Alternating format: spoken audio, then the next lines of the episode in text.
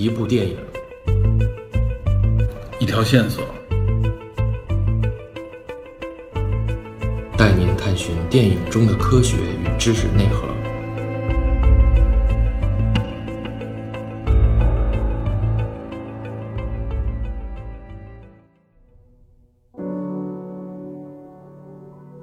上一期呢，我们谈到了彭德怀元帅的登场。在本期的关于朝鲜战争的节目当中，我们将探讨呢为何中国决定出兵，还会谈及呢志愿军的五次战役，以及我们曾经错失了一次啊对于我国最为有利的最佳停战谈判时间点。另外，在本期节目中，我们也会介绍一下，当李奇微替换麦克阿瑟成为联军总司令的前后，到底发生了什么？李奇微又是如何扭转了联军的败势？好。下面就让我们进入有关金刚川的第二期节目。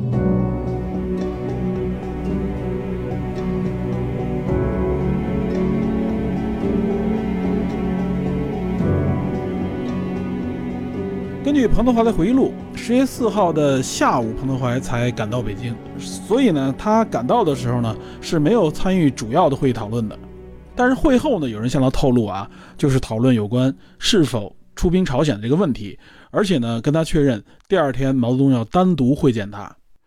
所以彭德怀呢当晚是一夜未眠啊，主要就是思考能不能出兵，如何出兵，制定一个怎么样的战略的问题。第二天呢，在丰泽园见到毛泽东啊，毛泽东上来就问他，我们到底出不出兵？让彭德怀给一个意见。彭德怀呢就给出了自己的意见。彭德怀认为呢，如果说苏联不援助我们啊，苏联人不帮助我们。不出动空军，那我们跟联军啊，跟美说白了就是跟美军那边没法打，我们根本打不过，我们没有取胜的机会。但如果苏联人大力的支持我们，给我们援助，并且呢派出空军来协助我们，那我觉得还有的打。毛泽东一拍桌子说：“我就等你这句话了。”然后呢，立刻召开会议啊，由彭德怀来讲述他的这个战略。这块我们看啊，也很像一些创业公司啊内部开会的时候，决策一些重大事件的时候。这个 CEO 啊，或者说老板呢，先要和关键人物啊，先要沟通一下，把认可的这个方针和策略啊确定下来，然后呢再上大会供大家一起讨论。这个大会上面呢，如果没有遭致啊全体的这种强烈的反对意见，或者说呢没有收到非常有说服力的这种反对意见的话啊，这事儿基本就定了。彭德怀当时在会议上的这个发言呢，在后来的报纸上也发表了。彭德怀认为呢，大不了我们啊解放战争再多打几年，可以说是摆出了一个非常坚决的态度。其实之前呢，中国通过印度大使表达过自己的一个态度，就是说呢，如果美军啊，如果联军跨过三八线的话，中国呢是不惜出兵来维护地区的安全的，因为认为呢这是威胁到中国本土安全的一个重大问题。这个信息呢是通过印度人，然后再经由英国人，最后传到美国政府耳朵里的。但是呢，美国人认为这只是中国的一个警告和表态，并不代表中国一定会出兵。美国人认为呢，如果会干预呢，也是苏联直接的干预啊。认为中国只是在给苏联助阵，所以这点也说明了美国当时对中国的一个战略性的误判。那么有人就分析了，为什么毛泽东呢一直坚定要出兵？毛泽东这个决策啊，其实有几个考虑。除了我们认为啊，从这个社会主义阵营国家来说，我们要帮助我们的兄弟国家，帮助我们的邻国。另外呢，实际上也是出于安全的考虑，这个大家应该也能意识到，就是美军跨过三八线啊，实际上这个时候有的时候飞机就会飞到我们的鸭绿江边，有的时候它的空袭目标都会打到鸭绿江以北，就打到我国这一边，自然新中国政权呢就会有一个唇亡齿寒的感觉。那你麦克阿瑟已经跨过三八线了，本来实际上不需要跨过的。那么谁知道你打到鸭绿江边的时候，你就会停下来呢？而且如果失去朝鲜的话啊，就失去了一个所谓的战略纵深。那么也就意味着呢，会直接面对啊所谓西方的敌对势力。这些基本上大家都能够分析出来。另外还有两个更深层次的原因，从当时执政者的角度来考虑啊，这两点非常重要。首先呢。中国此时呢正值建国之初啊，实际上这个政权非常的不稳。比如说中国的西部啊，无论说是那时候的新疆，包括西藏，对吧？然后往南的云南和广西，我们还在剿匪，有很多文艺作品也展现过这方面的内容。这个朝鲜战争一打起来啊，整个地方就更加的不稳定，这时候就充满了变数。那么作为新中国的这个政府来说啊，也是一样，他之前实际上是从来没有执政过的，除了有这个作战能力以外啊，经济啊、政治啊。民生方面各方面都没有经验啊，国力又非常的贫弱，这个时候中国需要什么呢？实际上是需要苏联的大举的援助的，而且和苏联呢签订了这个友好同盟的互助条约嘛。那么如何能获得苏联的这个援助呢？对吧？这个时候斯大林实际上对毛泽东是有所忌惮的。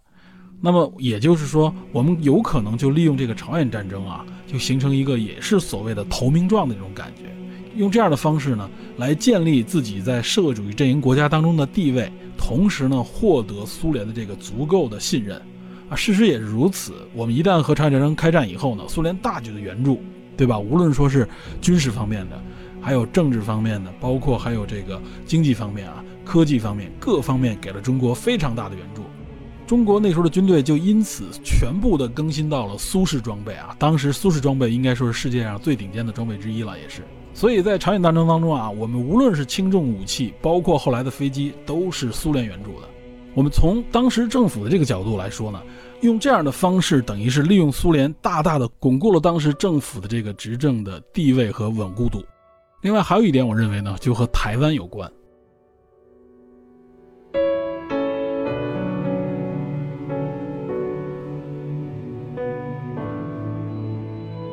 为什么说和台湾有关呢？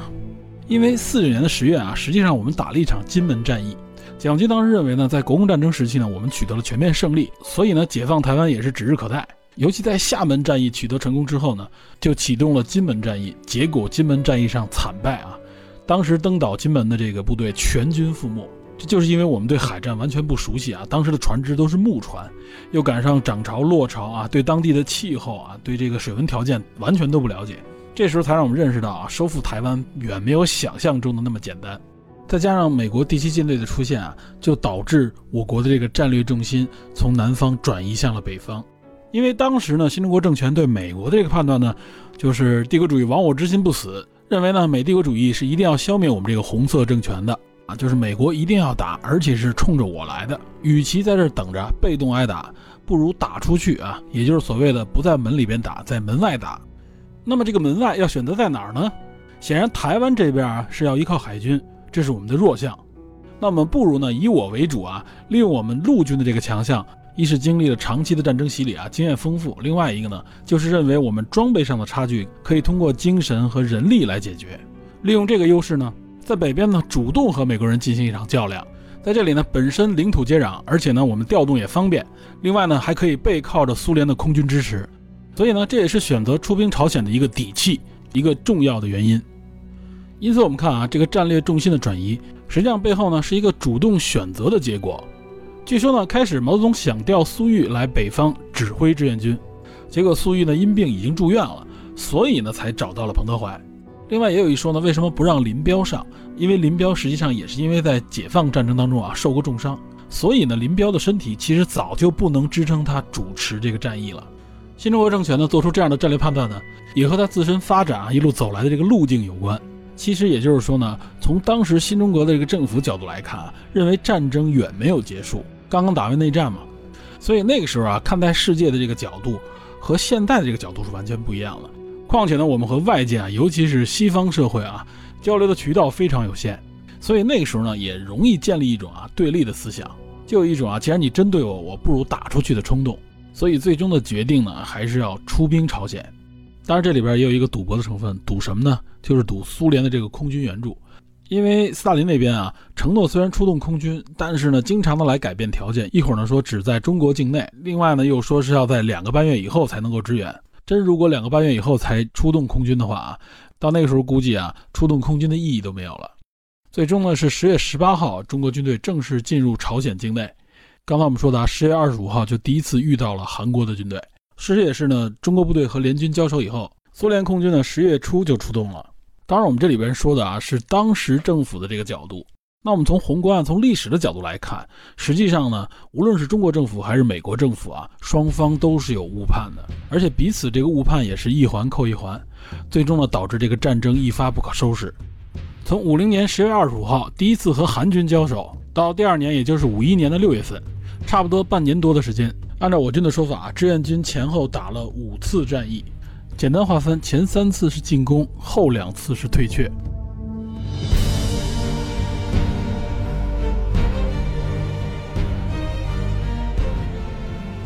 第一次战役呢，指的是一九五零年的十月二十五号到十一月五号啊，这十天左右的时间，包含志愿军入朝以后的第一场战斗啊，也就是温井之战。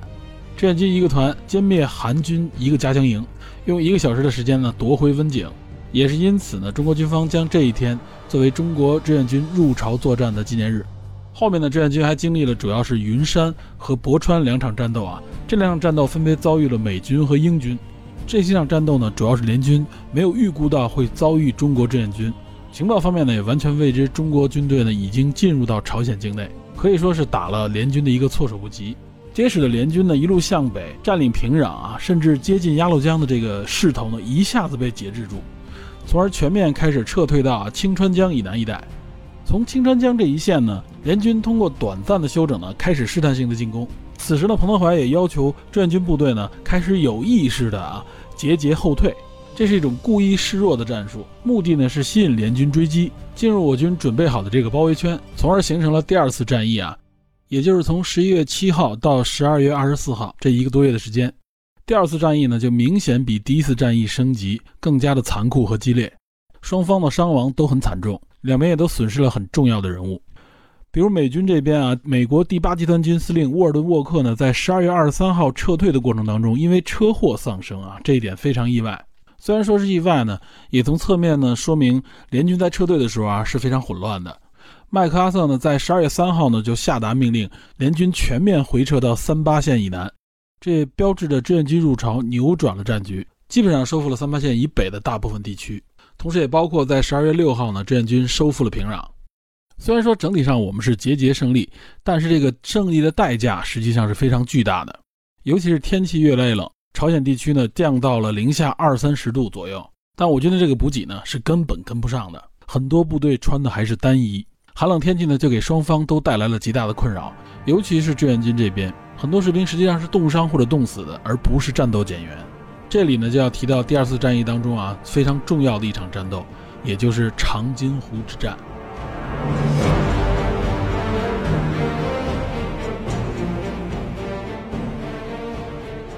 这场战斗呢是从十一月二十七号一直持续到十二月十三号，前后历时十七天啊，战斗非常的残酷。志愿军呢在东线啊，于十一月十号入朝的第九兵团。围攻聚集在长津湖，属于美国第十军的部分部队。我军的计划呢，本来是包围并歼灭这里的联军，但遭遇到了美军的主动强突。由于美军强大的地面与空中火力，所以并没能完成包围和歼灭。同时呢，给志愿军造成了非常惨烈的牺牲。在这里呢，也让志愿军意识到，美军并不是像一开始想象当中的那么弱，不仅打，同时也体会到了由于装备、由于补给的这种差距带来的巨大影响。当精疲力竭的这个第九兵团啊追击美军到达兴南附近的时候呢，发现呢遭遇了来自美国海军的强大火力啊，使得部队根本就无法靠近兴南防御圈。最终呢，撤退至此的联军包括辎重装备，还有大量的难民一起成功撤离兴南。第二次战役之后呢，很多前线的指挥官都认为啊，入朝战争不会是一个短期的战争，应该会持续很长时间。在这里呢，对于长津湖战役就不做详细的讲解了。据说明年呢，由徐克、包括陈凯歌还有林超贤啊，也是三位导演一起拍摄了一部电影，就叫做《长津湖》，应该是明年上映，也聚集了一众影星啊。届时如果有机会啊，我们再详细的来介绍和讲解一下长津湖战役。这就是志愿军的第二次战役。到了第三次战役呢，实际上就进入了一九五一年，是一九五一年的一月四号到一月八号啊。这几天时间呢，实际上主要就是志愿军继续向南推进啊，由三八线一直推到了三七线附近。这个三七线就是北纬三十七度线，通常情况下，这个纬度与纬度之间的距离差不多是一百一十一公里左右。从总体上看，志愿军入朝之后呢，到目前为止，整个战争的这个推进还是相当顺利的。但当我们推进到三七线的时候啊，此时彭德怀呢已经认为志愿军已经达到了极限。因为第二次战役结束之后呢，彭德怀就建议志愿军不要跨过三八线。起初的这个战略制定啊，也是将美军赶回到三八线以南，保住朝鲜这个政权就可以了，并没有要跨过三八线进一步扩大战果的这个需求。这是一开始就制定的一个计划。但是由于呢，志愿军入朝之后，这个战况相对来说是比较顺利的。当然这是宏观层面上啊，微观上实际上付出了极大的代价。所以这个时候，彭德怀提出这个建议的时候啊，无论说是毛泽东还是苏联和朝鲜。都持反对意见。毛泽东提出呢，就要打过三八线，然后再谈停火的问题。也就是说，那个时候再谈判，这时候就等于改变了当初制定好的战略，认为呢，志愿军要进一步扩大战果。说白了就认为呢，这个时候军事上的前进啊，是为了给政治上谋求更大的这个博弈空间。毛泽东此时也预估到呢，战争不会很快结束啊，要打持久战。但是他认为呢，一定要吃掉南朝鲜的这个部队啊，顺便呢还要消灭几万美国的这个军队，这样才能起到一个足够的震慑作用，为后边的政治谈判铺路。这时候我们看啊，这一幕可谓是在朝鲜战场上一再出现。这说明什么呢？就是大家都过高的预估了自己眼前的这个战果和战况，乐观的认为呢，敌方马上就要彻底失败啊，胜利就在眼前。简单说就是被眼前的胜利啊冲昏了头脑。无论是当初的朝鲜人，后来的美国人和现在的中国人啊，全都犯了同样的这个问题。也就在五零年年末啊，五一年年初这段时间，实际上这个政治形势非常的微妙啊，也产生出来诸多的可能性。在五零年十二月七号的时候啊，由印度代表呢牵头。召集了一共十三国，提出了一个呢关于在朝鲜实现停火的这么一个建议。我看到沈志华教授的评论呢，其实这是一个对于中国来说非常好的谈判的机会，这个契机非常难得。因为这个时候呢，朝鲜战场上面啊，这个战事对志愿军非常有利，中国军队呢处在一个乘胜追击的状态，美国为代表的联军的士气低落，所以这个时候来谈判，对于中国来说是在政治上占有很大的优势的。同时，这个提议呢就可以盖过啊之前美国提过的一个六国提案。其实呢，自打朝鲜战争正式爆发以来，联合国上面呢一直有不同的国家来提出各种不同的啊这种停火谈判、和平提议。纵观呢整个朝鲜战争的这个历史，这个时机实际上是对中国最有利的一个时机。但很可惜，中国在外交方面啊，在联合国谈判方面啊缺乏相应的这种经验，所以呢就拒绝了这个提案。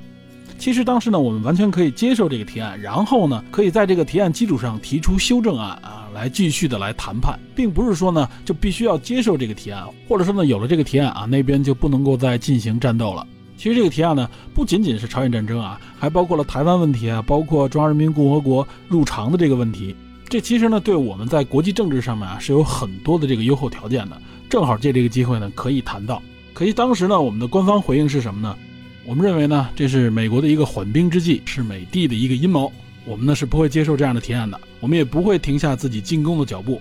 但其实呢，这个提案真的不是美国提出的，而且这个提案对于美国来说是会变得非常被动。一旦这个提案提出呢，美国在进攻的理由就变得非常的弱了。这个时候，他本来想在军事上加码，此时呢就会给他很大的国际和国内的压力。那边呢，战场上正处于劣势。首先，美国如果不接受这个提案呢？对于美国来说呢，就和他一开始呼吁的这个初衷相违背了，因为一开始他的诉求就是要求停战，要求北方的军队退回去。然后呢，因为北朝鲜的军队无视这个提案，所以呢，美国才提议组织联军来对抗北韩军队。所以说，美国的这个立场所扮演的这个角色呢，是一个终止战争的角色。如果他在此时呢不接受这个停火的提案，那么这个人设就立不住了。但是如果接受这个协议呢，那显然对美国是非常不利的。因为从形势上看，目前优势的一方是中国，所以提出的有利条件都是倾向于中国这一方的。所以说呢，这个提案搞得美国政府啊非常的被动，是极其不情愿接受这个提案的。这个时候呢，是美国的国务卿艾奇逊，他做了一个啊相当于政治赌博式的提议，也就是说呢，他建议美国接受这个提案，因为他认为呢，中国很有可能会否定这个提案，也就是不接受。这样一来呢，美国就由被动变为主动了。你看啊，这不是我不想终止战争，是对方啊，是中国不同意，所以我顺理成章的还得加码。有关这个提案，其实彭德怀也提到了。彭德怀呢，在呃一九五一年年初的时候就提到啊，他建议接受这个十三国提案，但是呢也被否掉了。彭德怀这个提议呢，其实呢肯定也是从啊从战争的角度来考虑的，他这时候前线面临的压力非常大。而且他说呢，在这个提议之下呢，至少在五一年的这个第一季度啊，也就是到三月底之前，是不会妨碍我军在朝鲜作战的。这反而会对我军有利，因为一旦进入到这个谈判阶段啊，有了这个提案，美军的这个飞机肯定会受到很大的限制，但不阻碍我军的行动啊，对我军的行动还非常的有利，而且呢，也有利于我军这时候进行休整。这个时候，实际上他已经知道我军绷得已经非常紧了。这其实呢，就像人的拳头一样啊，你完全挥出去打到最前端的时候啊。这个时候的力量实际上是最弱的，这个拳头只有收回来的时候啊，保持一个战斗的姿态，此时的拳头的威力是最大。但是彭德怀的这个意见呢，并未被采纳，所以说很遗憾啊，我们错过了整个朝鲜战争当中啊，对我们最有利的一个时间点，没能利用好这次机会。这也说明了我们在国际政治上啊还是非常幼稚的。在国际政治这个舞台上面博弈啊，一定是需要你有足够的经验和经历啊，足够的眼界才可以。这其实呢，在其他各个领域都是一样的，没有捷径，尤其是在国际外交这个领域，新中国政府呢是非常缺乏这方面人才的。一方面呢，原来的老的有经验的这个外交家都是中华民国政府的，我们当时呢是不信任他们，所以无法受到重用。再加上当时的那么一个啊国内的政治气氛，也没有人敢向决策者提出这样的建议。搞不好会认为是投降派啊，说是里通外国，你也没脾气。所以说，艾奇逊啊赌赢了这个政治赌博，也是看透了中国当时啊外交的这个立场和局限。既然中国呢拒绝了这个提案，美国这边呢就可以顺理成章的啊继续加强呢针对朝鲜战争的砝码。因此，前线这边的战士呢又开始向有利于联军的方向啊倾斜。此时正好是我们第三次战役的前后。后续的两次呢，我们就处在一种啊极度匮乏、极度疲惫、全军后撤的这么一个状态。这时候我们看一下啊处于前线的联军，也就是在五零年底第二次战役和第三次战役之间，就是十二月二十六号，美军一个重要的人物登场。这个人是谁呢？就是接替因为车祸而丧生的沃克将军啊，来指挥美军第八集团军的马修·李奇微。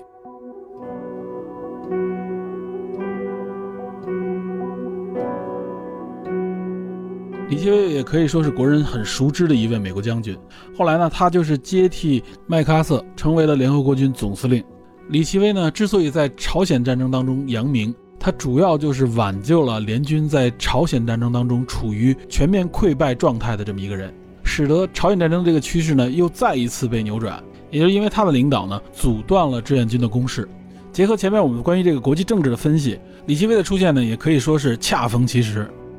前面我们提到啊，在遭遇到这个志愿军之后，联军就处在一种啊溃败的状态，所以这个时候呢，给联军总司令麦克阿瑟非常大的压力，给美国军方包括美国政府也是极大的这种压力啊。在这种压力之下呢，美国总统杜鲁门甚至提出了我们不惜使用核武器，就是警告有可能会动用核武器啊，因为目前这种颓势啊，如果扭转不过来，就会造成美军处于一种非常不利的地位。所以呢，不仅仅是杜鲁门警告啊，麦克阿瑟也提出了有可能会使用核武器。另一方面，也是因为麦克阿瑟这种个人风格，此时呢，他有点不太受这个美国政府，包括美国军方的这个管理啊，有点将在外，军命有所不受的这种感觉。因此，麦克阿瑟有的时候啊，他的声音和美国政府之间也是不协调的，本身甚至有冲突。这个呢，就给美国政府造成了更大的压力。因此呢，最终杜鲁门决定要撤销麦克阿瑟的这个职务。但是麦克阿瑟呢，在美国的这个民间啊，呼声非常的高，麦帅的这个影响力啊，有的时候甚至呢高过了美国总统。因此呢，麦帅被解职，美国的国会呢为此还提出了质询，搞了将近两个月的这个质询听证会，导致美国的军界啊，包括政界很多人都要公开接受国会议员的质询。其中呢，还质询了美国的第一任参谋长联席会议主席布雷德利。这个布雷德利呢，在美国非常著名。大家如果看过《巴顿将军》这部电影的话啊，巴顿将军身边呢有一个他的好友啊，也是一位将军，性格呢和巴顿将军正好相反，非常的温和，非常的谦逊。哎，这个人就是布雷德利，他也是二战的名将。美国的布雷德利步兵战车啊，就是用他的名字命名的。这个布雷德利呢，在听证会上说了一段著名的话，被国内引用的非常多啊，基本上都是和朝鲜战争联系在一起的。但是很可惜，在国内呢，凡是引用到这句话，基本上呢都被有意无意的断章取义了。布雷德利的这段名言呢，说的就是呢，在错误的地点和错误的时间，卷入了一场与错误敌人的战争。我国呢，都把这句话引述为布雷德利在形容朝鲜战争，从而好似呢，美国来承认啊，和中国爆发朝鲜战争是一个错误。然而很可惜啊，这样的解读是完全不正确的。我们来看看啊，布雷德利在听证会上到底说了什么，是怎么说的。这段话呢是出现在啊有关的麦克阿瑟认为呢，参谋长联席会议呢和麦克阿瑟本人呢是持相同观点的，也就是要在朝鲜战争呢扩大这个战争范围，不惜呢和中国直接开战。但是呢，布雷德利指出呢，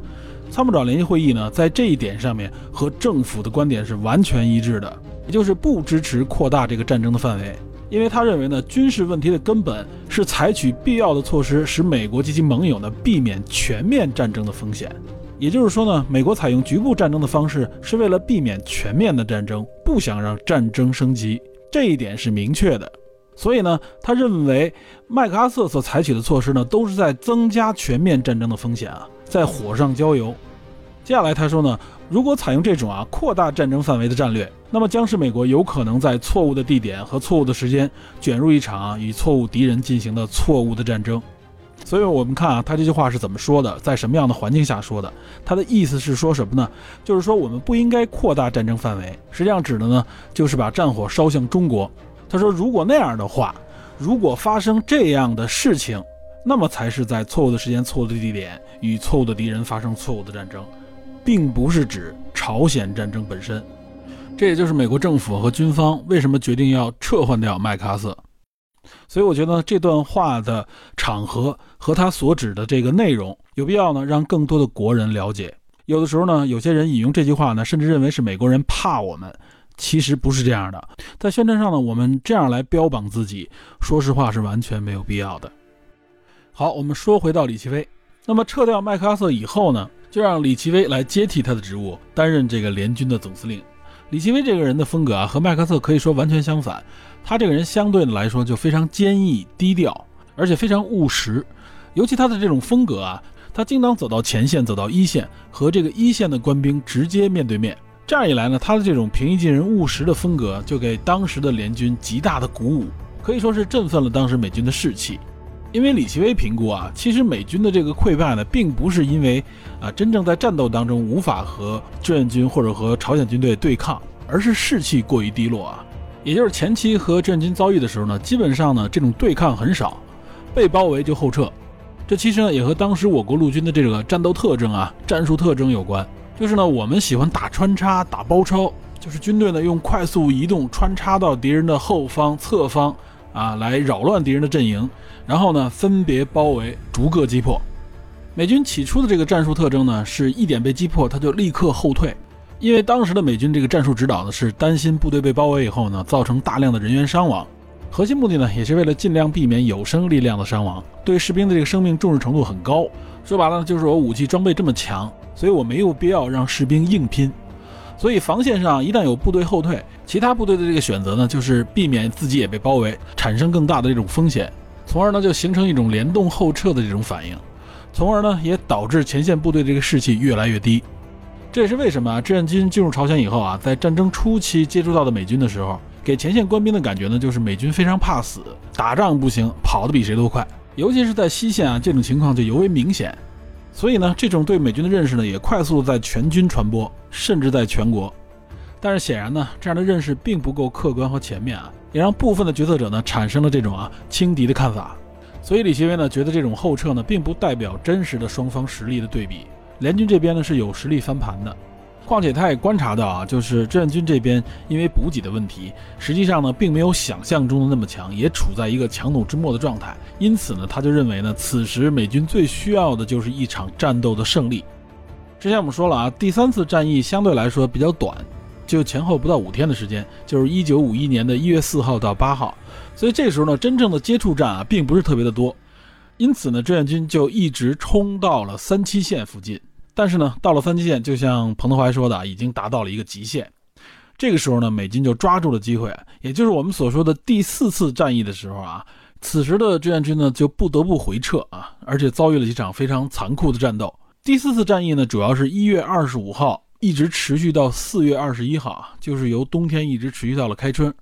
这期间呢，其中有一场战斗可以说是志愿军的一次惨败啊，就是底平里之战。这场战斗呢，也被美军称之为啊朝鲜战争当中的盖茨堡之战，也就证明了这场战斗对美军来说是多么重要，也是扭转美军士气的一个关键之战。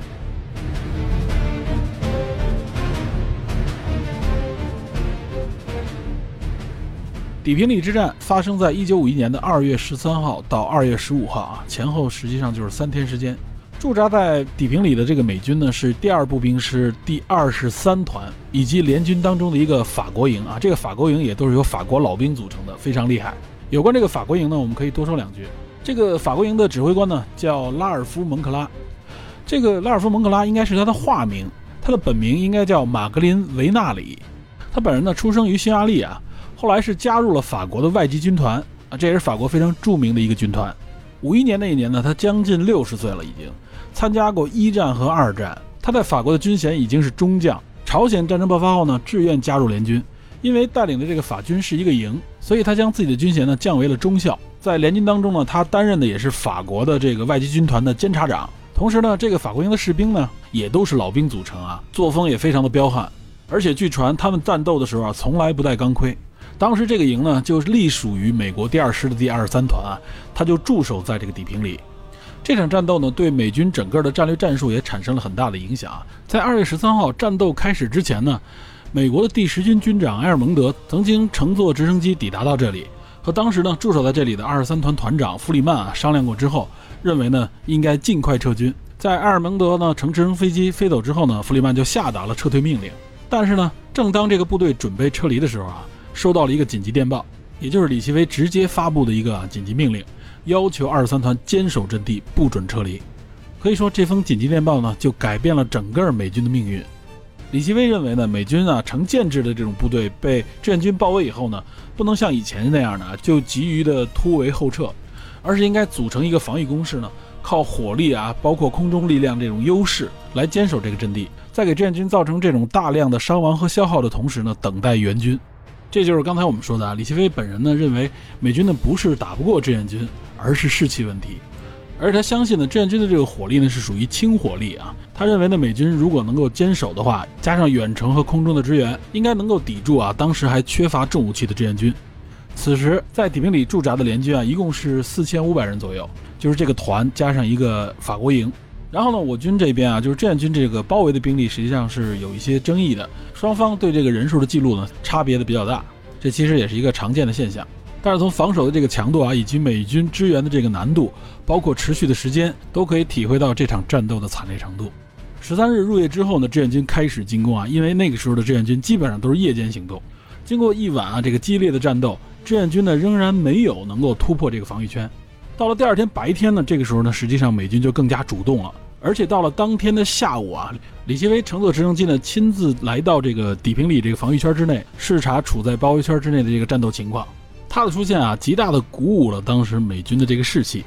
尤其二三团的这个士兵还发现啊，李奇微在胸前还挂着两颗手榴弹。他这个在朝鲜战场上挂手榴弹这个照片呢，也非常的有名。据说他这个习惯呢，在二战的时候就有。他认为这是战场上啊，最后也是最有效的武器。很显然呢，李奇微这样的这个形象呢，也是极大的鼓舞了士气。当然了，李奇微出现在前沿阵地上啊，并不是要和他们并肩作战，而是告诉他们，让他们继续坚守啊，援军还没到。这持续两天多的惨烈战斗啊，联军呢基本上就守在一个不到两平方公里的防御圈里，要抵抗住志愿军无数轮的进攻。这个第二三团呢也经此一役一战成名。当然呢也离不开这个法国营的啊强悍战斗力，可以说是挡住了当时我军的无数轮进攻，并且在弹药不足的情况下，还和我军呢展开了这个近身搏斗啊白刃战。一方面呢，证明了当时战斗的这个惨烈和激烈程度，同时也侧面证明了啊，我军士兵就是志愿军士兵的这种不怕牺牲、前赴后继的精神。据当时参战的这个联军士兵回忆啊，志愿军啊是一轮又一轮在尸体堆当中向前冲锋。最后呢，直到二月十五号的下午，美骑一师的五团啊，也就是一个坦克部队已经赶到了。这个时候呢，对驻守的美军来说绝对是雪中送炭，但是在战场另一边的志愿军呢就不一样了。四十军的军长啊温玉成向这个上级指挥就是邓华表明了，说我们这边呢不仅弹尽粮绝，牺牲的极其惨重，而且呢得不到任何的协同。本来是应该是协同作战的，但是此时志愿军呢已经完全处在了一个啊强弩之末的状态，各部队都遇到了极大的困难，因此呢在十五号入夜的时候不得不撤出战场。整个第四次战役呢。对于志愿军来说，越过三八线之后呢，实在是没有力量再组织全面的进攻了，所以慢慢就变成了防守，然后开始后撤。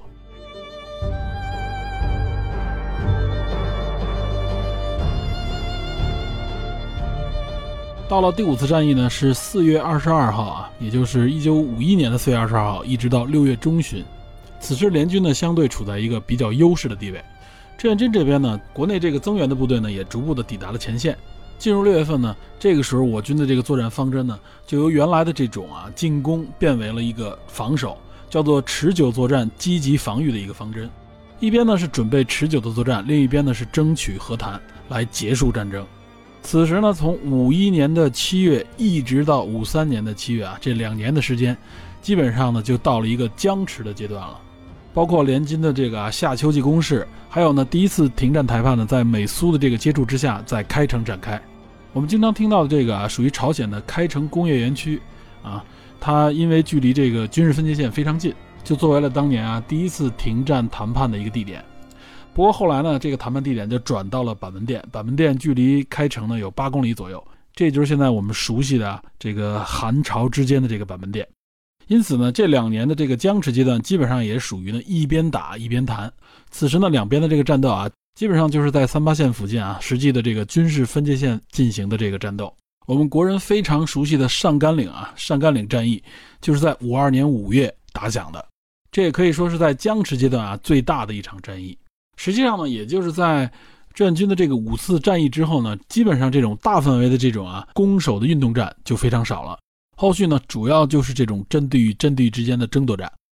因为呢不具备空中的优势啊，志愿军的这个补给一直是大问题。而且志愿军呢，在这个补给的路途上，因为这个补给路线比较长，死伤损失的这个军民啊，甚至高于呢战争的直接伤亡，也就可想而知这个空中优势有多么重要。当然了，我们也不是完全没有空中力量啊。这个时候就要提到苏联，苏联的这个空中援助呢，为志愿军的后方呢，还是提供了一个相对安全的区域。这一区域呢，就被美国人形象地称之为“米格走廊”。